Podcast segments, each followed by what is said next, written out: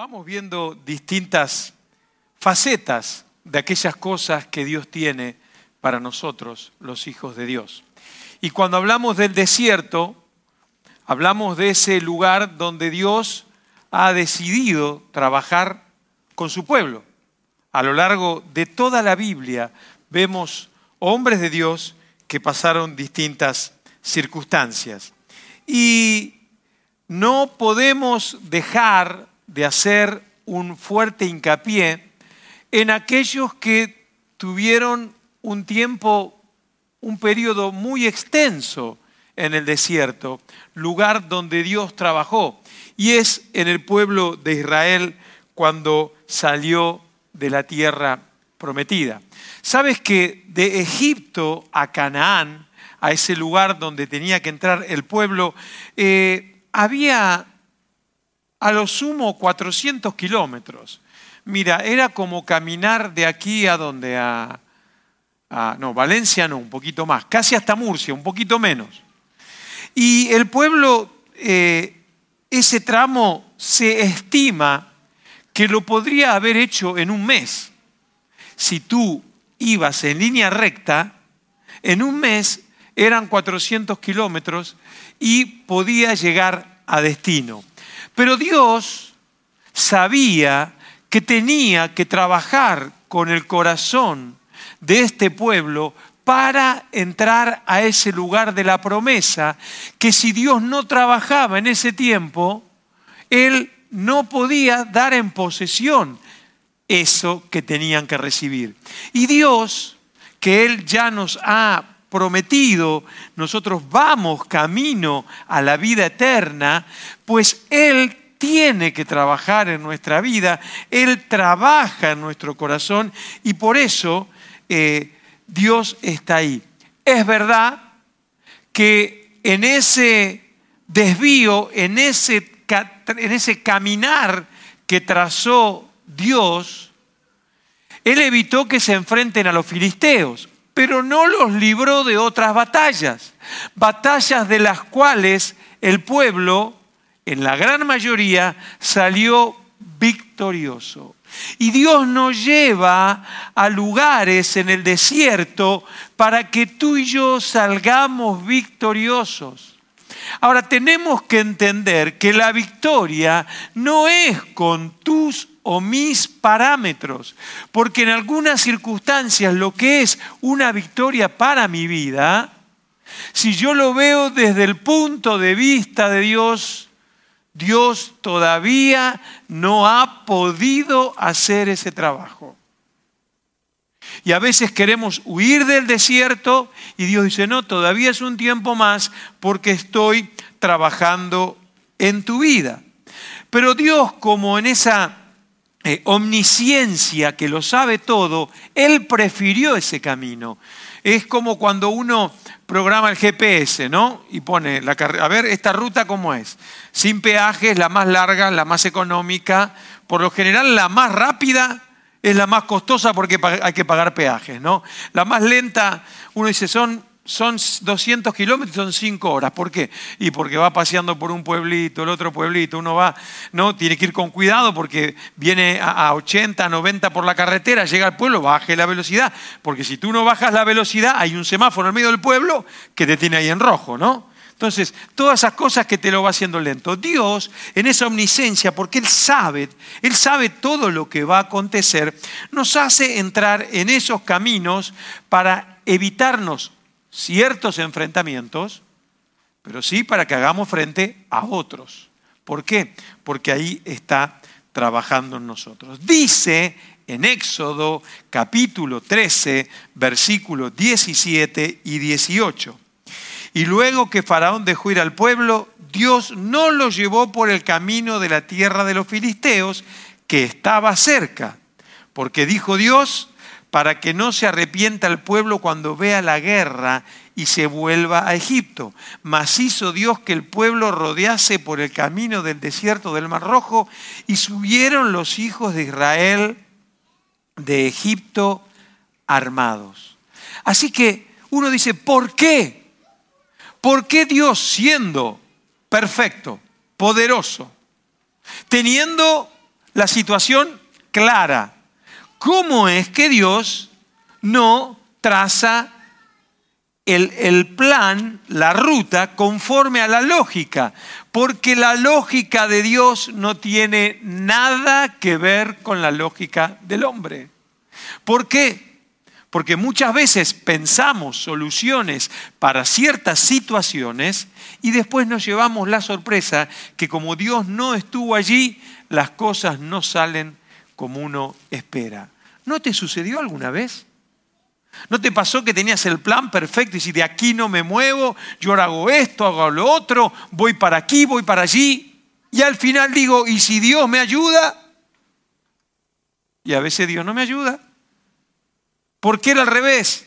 Era buscar a Dios y entender si todo ese tiempo que yo programé en pensar, en planear, Dios estaba allí. Así que Dios los guió por allí, los arrinconó contra el Mar Rojo. ¿Por qué? Porque tuvo un descuido. Dios no pensaba que Faraón se iba a arrepentir, sí, porque endureció él el corazón de Faraón. ¿Por qué? Porque Dios quería ser glorificado y en, el, en la puerta de ese desierto, ya en ese tránsito de ese desierto, Dios había decidido tomar venganza de Egipto, de Faraón. Porque Faraón se había abusado del pueblo de Dios.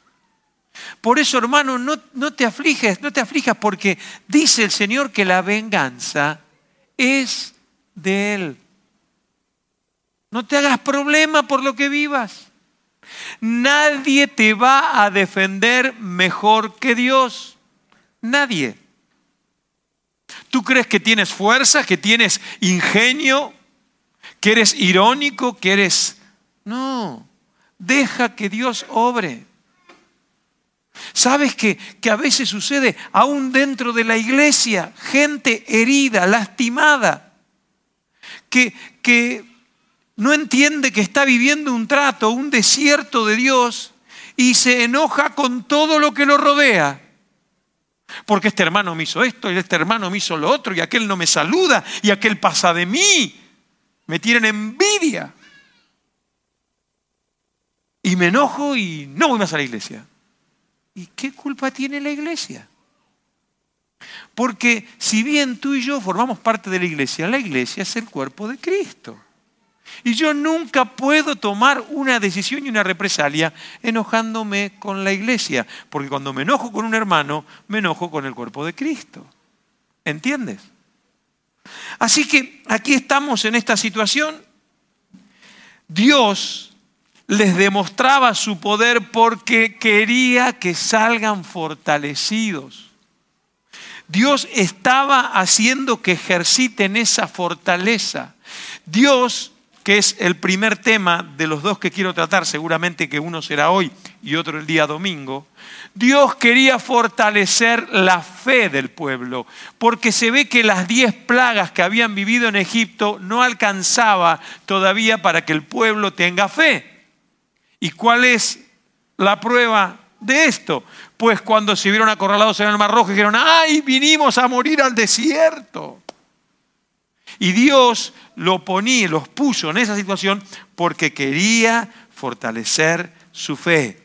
Quería, mira, entre Éxodo, entre el capítulo 14 y el 19 vas a ver todas esas manifestaciones de poder y de autoridad que Dios quería. Dios quería fortalecer la confianza, que el pueblo tenga fe en Él. Amén. Y poder vivir y prepararlos, porque Dios los estaba preparando una vez que cruzaban el Mar Rojo, porque cruzaron el Mar Rojo y ¿saben a dónde llegaron? a seguir en el desierto. No es que cruzaron el Mar Rojo y dijeron, bueno, llegamos a la tierra, ¿dónde están? ¿Dónde está la miel y la leche que fluye en la tierra? No, seguían en el desierto. Porque antes de entrar a la tierra prometida, Dios los quería llevar al Sinaí porque iba a ser el lugar donde Él iba a dar conceptos, preceptos, mandamientos, la ley para tener los requisitos para tomar la tierra prometida.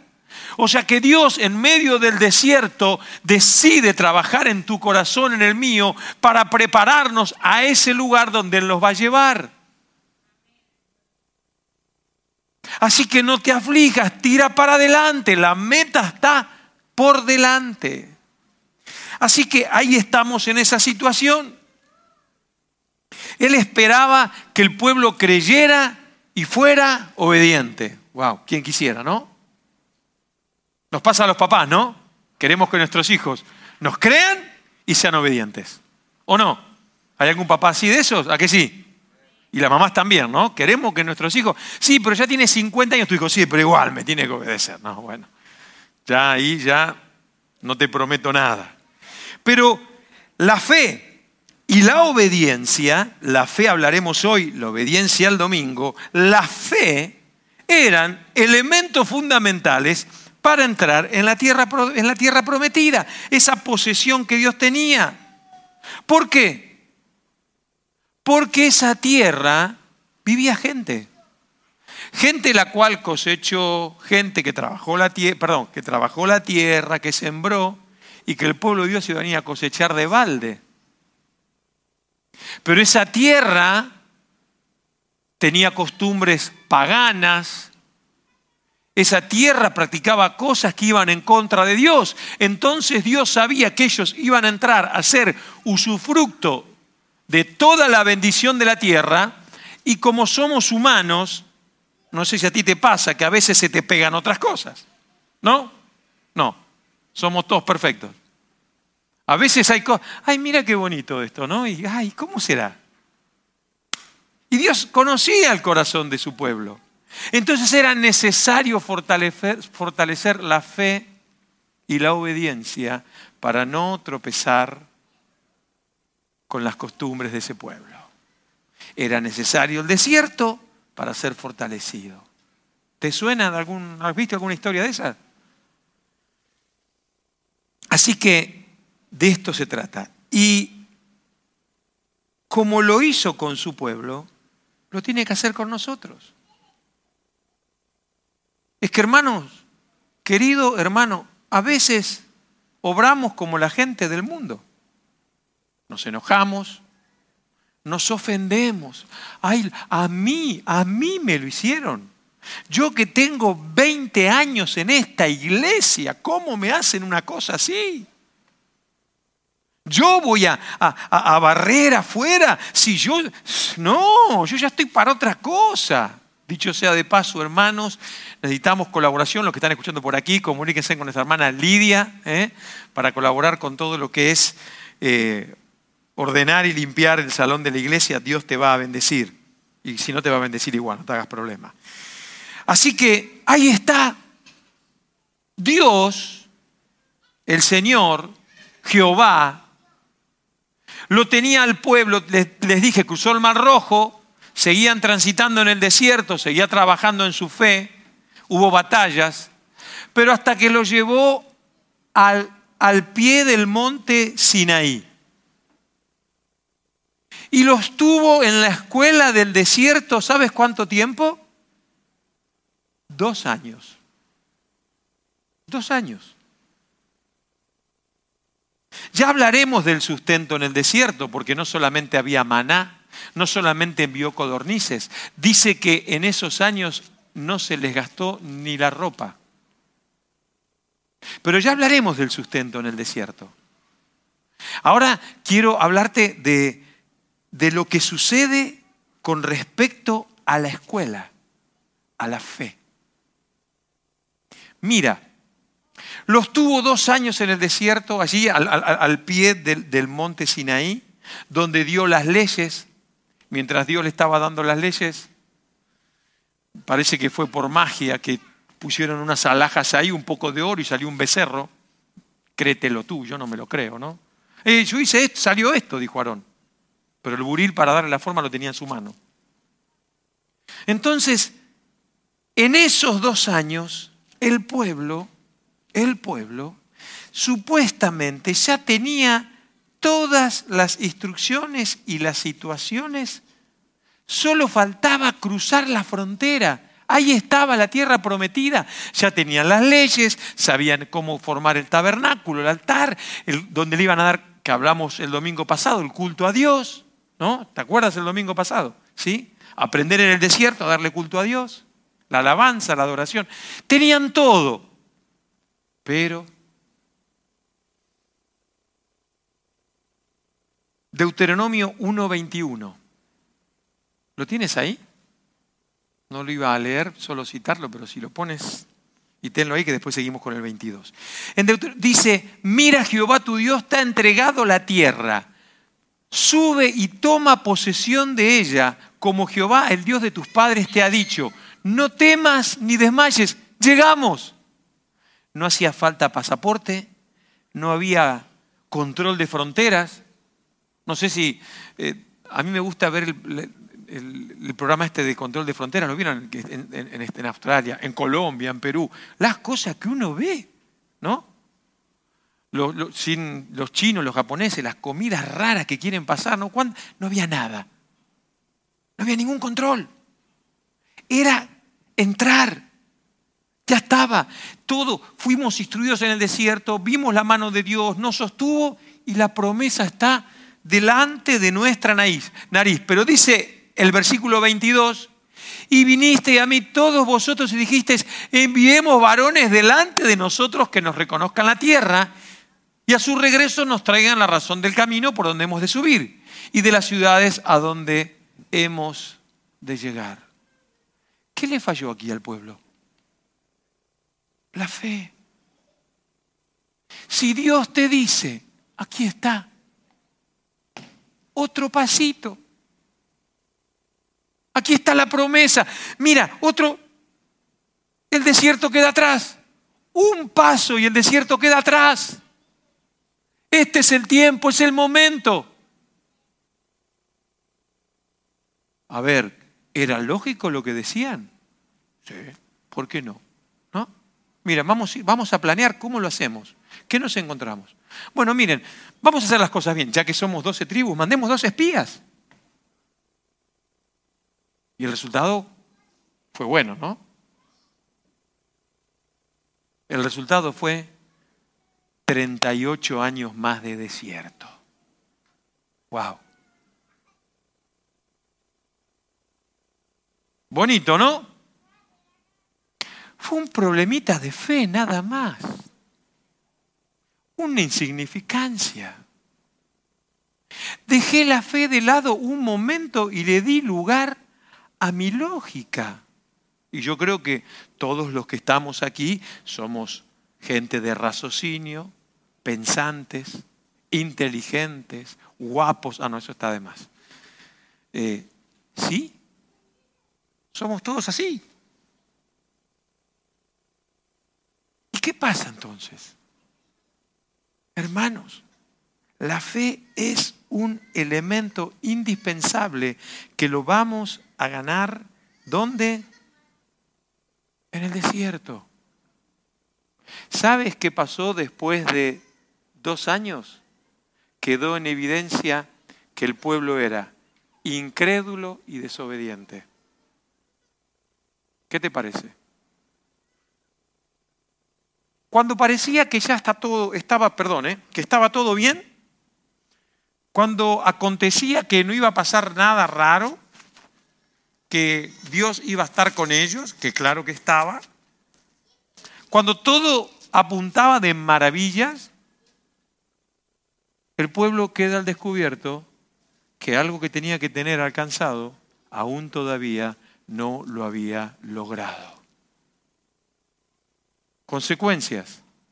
No solamente tardaron 38 años lo que era un cruce de frontera, quedó una generación en el desierto.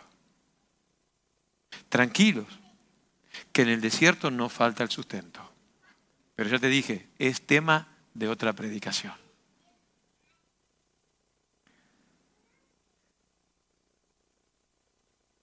¿Para qué sirve la fe? Ahora sí empezaremos en el tema de esta noche. ¿Para qué sirve la fe? Vamos a ir a Hebreos. Te invito que, que lo busques junto conmigo. Lo conoces muy bien. Hebreos capítulo 11, versículo 6.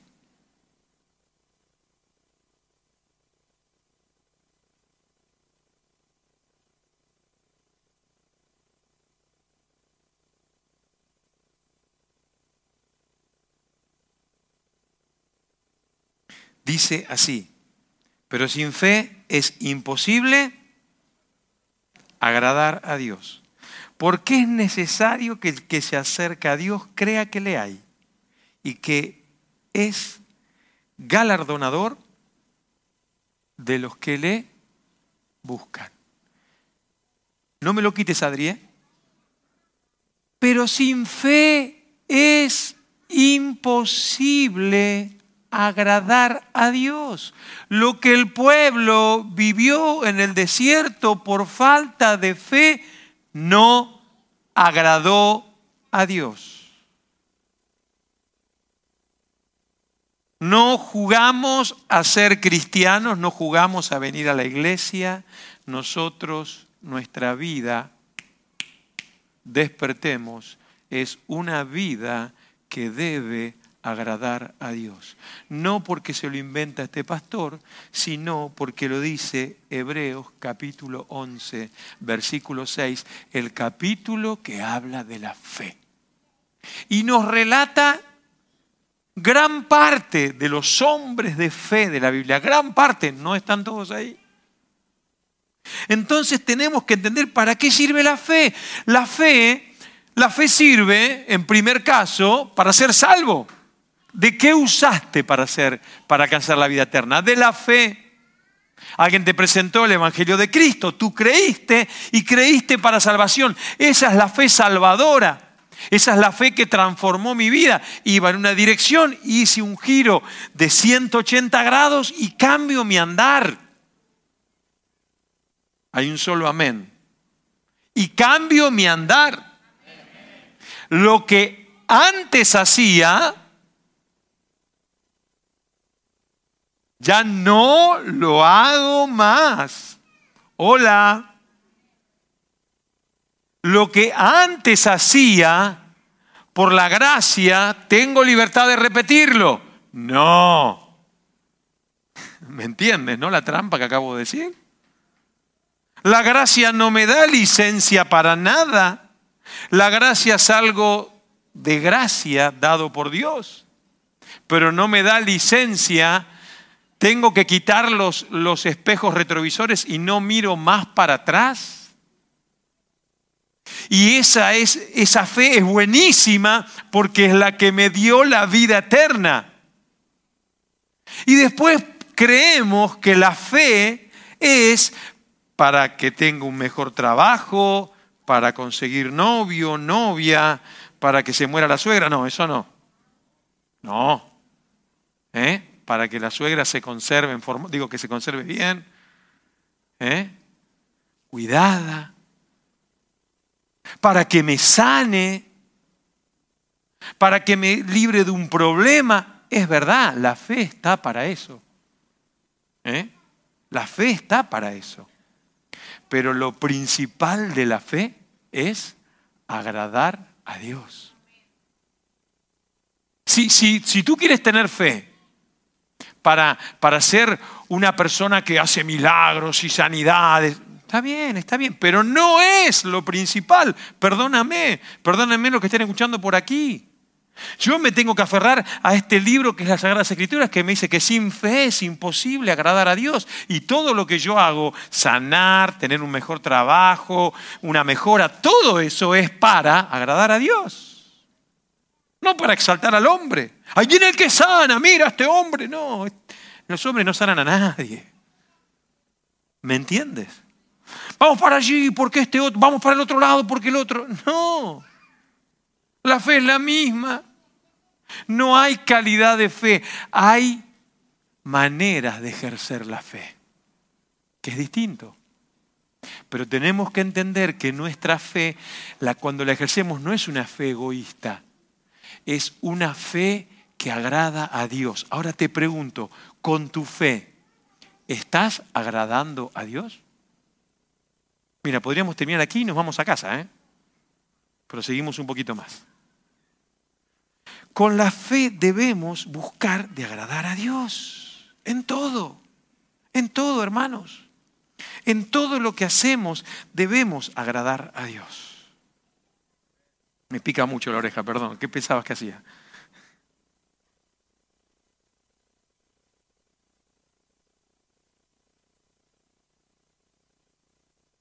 Aparte de lo para lo que sirve, también la fe marca nuestro camino. Dice 2 Corintios 5, 6 y 7, Así que vivimos confiados siempre y sabiendo que entre tanto que estamos en el cuerpo, estamos ausentes del Señor, porque por fe andamos y no por vista. Yo no me muevo por lo que veo, sino por la fe en Cristo Jesús. Dice que las sendas donde no las hay. ¿Qué le pasó al pueblo? Anduvo por vista. Ay, mira, ¿por qué no elegimos un, grupete que vaya a ver qué tal es la tierra, si está bien, si hace frío, si hace calor? Si nos ponemos la chaqueta, si no nos ponemos la chaqueta. Si, si es verdad que hay, que hay miel y, leche y, si hay todo eso que, que parece que tan impresionante, ¿por qué? Porque iban por vista. ¿No te sucede que a veces, a veces oras al Señor y, estás ahí poniendo fe, fe y, y, te das vuelta y yo sabía que esto iba a fallar? Yo sabía que esto no era para mí. No es por vista, hermano. No, no es por vista, es por fe. Y nuestro caminar es por fe. Y las cosas que vivimos, las vivimos por fe. Amén. Sí, vuelo por allí. Me, tiene, este micrófono nuevo me tiene un poco, un poco loco. Pero bueno, también a los sonidistas creo, ¿no? Vamos a tener que un chicle o algo para pegar esto acá, ¿no? Dios mío. La fe nos ayuda a transitar. Segunda Corintios 4, 18. No mirando nosotros las cosas que se ven, sino las que no se ven. Pues las cosas que se ven son temporales, pero las que no se ven son eternas. Soy un desgraciado, soy un desventurado, yo no tengo Dios, no se acuerda de mí, me tiene aquí tirado, ¿cómo puede ser? Y sigo mirando las cosas que se ven y me amargo y me preocupo y hago cuentas y veo la libreta del banco y me asusto y me dan ganas de llorar y que el coche hace ruido y que al niño le creció el pie. ¿No? Yo ya los míos no le crece más el pie, no, no, no. Bueno, menos mal. Pero, ¿cuántas cosas? Lo que se ven, lo temporal, ¿Cuántas raíces de amarguras tenemos por lo temporal? Nos quita el sueño. Hay cosas que mejor no pensarlas. Miren, el, miércoles me hicieron la última infiltración, puedo saltar, colgarme del techo. Es, es maravilloso. El que inventó las infiltraciones es un crack. ¿Sí? Pero claro, para un diabético, una infiltración es un peligro. Porque yo estaba feliz, no me dolía nada, no me dolía ni el pinchazo que te hacen aquí, te mandan la, peridural, la famosa peridural que las mujeres sufren. Yo no me enteré de nada, sedado. ¿Te dura algo? Nada. Pero la noche tenía un poquito de mareo, náusea. Digo, qué raro, si yo soy vigoroso, ¿qué me sucede? Y me fui a medir el azúcar. Y ahora Miguel me va a matar. Y Erika, me pincho 300 de azúcar. Tenía un viaje, claro, el corticoide es azúcar pura para un, para un... ¿Y saben qué dije? Me voy a en casa no dije nada, me voy a dormir, no voy a preocupar a nadie. Y si perezco, que perezca. Ya está controlado, ya estoy en 170, ya vamos mejor. ¿sí? Pero lo que vemos. Ser responsable, ve al médico. No estoy hablando a la fe y bueno, y yo me voy a sanar. Y, no, no estoy diciendo eso. Pero que la carga con fe a los pies del Señor. ¿Te das cuenta? Yo era de las personas que en una época no podía dormir cuando estaba preocupado. Porque lo que ven mis ojos, es más, tuve que llegar a tomar pastillas para dormir.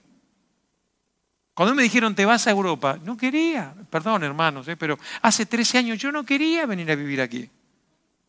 Y me oponía, le decía, pastor, usted está equivocado, envía a otro. Y yo le tenía que creer porque mi padre espiritual me amaba, yo lo amaba, le tenía que creer lo que me decía. Y pensaba tanto en lo que tenía que dejar y en lo que venía, a lo que venía, que terminé tomando las que terminan en pan, ¿no? No me acuerdo el nombre nunca. Para dormir. ¿Por qué? Porque tuve un tiempo de desierto. Por ahí para algunos Europa es el sumum del sumum. Para mí era el desierto. Y tuve que, que, aprender mi desierto y tener mi lección. ¿Y sabes qué? Después que tuve esa lección, que, que algunos de los que están aquí fueron eh, los que tuvieron que experimentar con mi desierto, porque eran alumnos de casa bíblica en aquel entonces. Pero fue una enseñanza para mí. Que con esta mujer testigo nos íbamos a dormir llorando. ¿Qué hacemos aquí? Nos queremos volver a casa. Extrañamos el ajo y la cebolla de Egipto. ¿Te das cuenta que no todo lo que brilla es oro? Fueron unos años, gracias que no fueron 40. Y aprendimos cuál era la voluntad de Dios y nos sometimos, dijimos amén, amén, heme aquí. No fue fácil, no fue fácil. Pero es así, queridos hermanos. Las cosas que se ven son pasajeras. ¿Te acuerdas cuando tenías 18 años? ¿Eh? Y eras guapo, eras guapa. Los hombres comían, comían, iban a la nevera, comían. Ahora ve a la nevera a comer. ¿Terminas como terminas? ¿O no? No es lo mismo. La vista, lo que se ve. No, Emilia, el Bartolo seguro que era, ¿no? Pasaba Bartolo y todas ahí, ¿o qué? ¿A qué? Y, y te pescó a ti. Y ahora está Bartolo ahí con su mascarilla. Y así todo. A todos nos pasa lo mismo. Así que jovencitos, ¿qué creen que es esto? Tranquilo, a todos les llega. No es por, no es por vista, sino es por fe las cosas temporales, hermanos, estamos muy sujetos a las cosas temporales. El pueblo de, Dios, si bien estamos leyendo Corintios, el pueblo en el desierto vivía lo temporal. Ahora queremos comer carne, ahora queremos, ahora queremos lo otro, ahora queremos. No está este Moisés, ¿qué le pasó? Queremos un Dios. ¿No? Vete a saber tú, este Moisés se fue allá arriba en el monte y, ¿qué habrá pasado? ¡Ey, Aarón, ¿qué hacemos? Hermanos, por amor a Dios, no vivamos por las cosas que se ven, son temporales. Vivamos por aquellas que son eternas. Gracias, Oscar, por tu amén. Por las cosas que son eternas. ¿Por qué?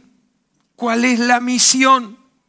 La misión es que estos ojos, que tus ojos, ya no vean como vemos. Porque dice Efesios 1, 17, 18, para que el Dios de nuestro Señor Jesucristo, el Padre de Gloria, os dé espíritu de sabiduría y de revelación en el conocimiento de Él, alumbrando que los ojos de vuestro entendimiento para que sepáis cuál es la esperanza que los ha llamado y cuáles son las riquezas de la gloria de su herencia en los santos. Pasen los músicos, por favor. Cuando habla de los santos, ¿a quién te crees que se refiere?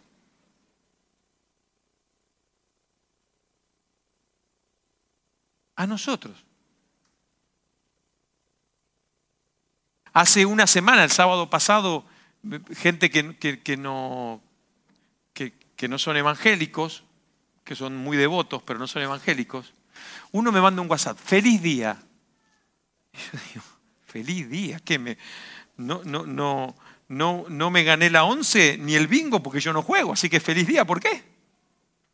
Entonces yo digo, disculpa que estoy un poco, un poco descolgado, ¿por qué me pones feliz día? Es que es tu día, hoy es Santiago. Al rato otra, feliz día. Ah, bueno, ya, iba, ya sabía de qué iba, ¿no?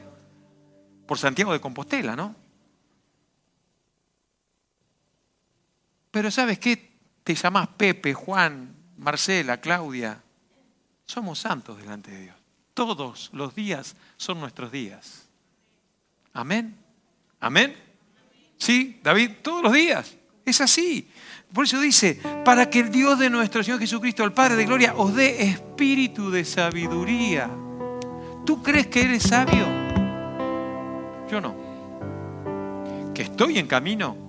Amén. Y yo necesito, el día que yo creo que ya soy sabio, ay, qué lejos que estoy. Me gusta de sabiduría y de revelación. Qué lindo cuando Dios se revela. ¿No? Uno está en el desierto y está buscando esa, esa roca donde sale agua fresca.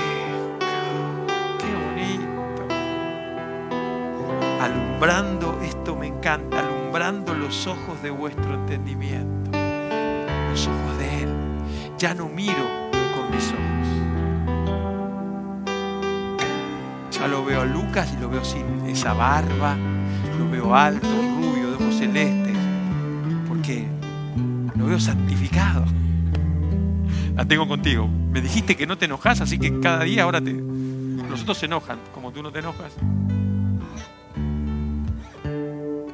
Para que sepáis cuál es la esperanza a que Él os ha llamado. El pueblo sabía dónde iba, pasaba al desierto, sabía, sabía, pero sabía, pero no sabía. ¿Tú sabes? ¿Sabemos?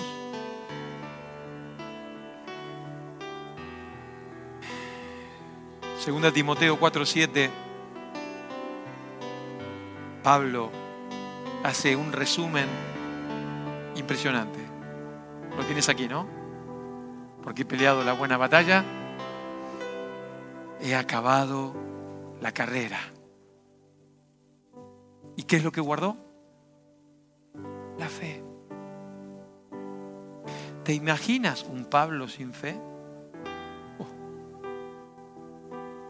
Es que el legado que, que nos dejó Pablo, obviamente a través de la obra del Espíritu Santo, es por la fe que tenía este hombre.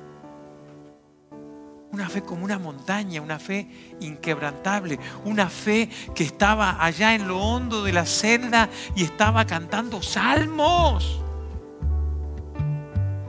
Pobrecito de mí, no estaba cantando una balada, una bachata llorando. Estaba cantando salmos e himnos. Si fuera argentino estaría cantando un tango triste ahí en el fondo de esa prisión porque estaba en el fondo más allá. ¿Cuántas cosas, hermanos, nos llenan de tristeza?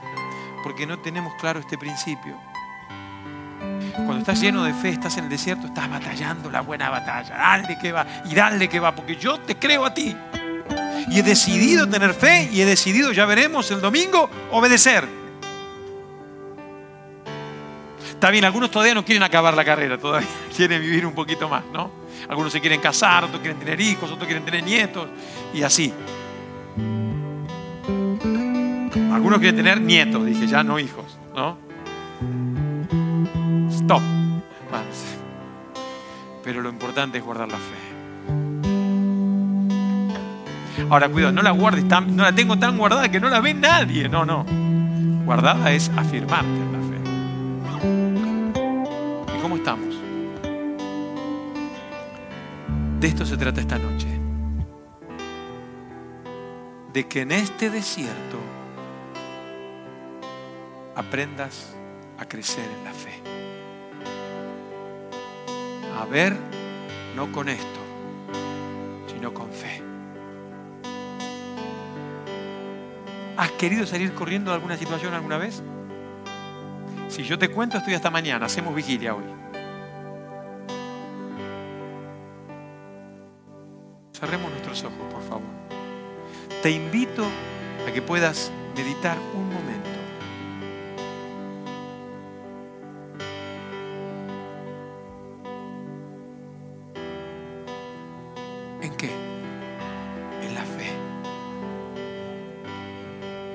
Señor, aumentame la fe.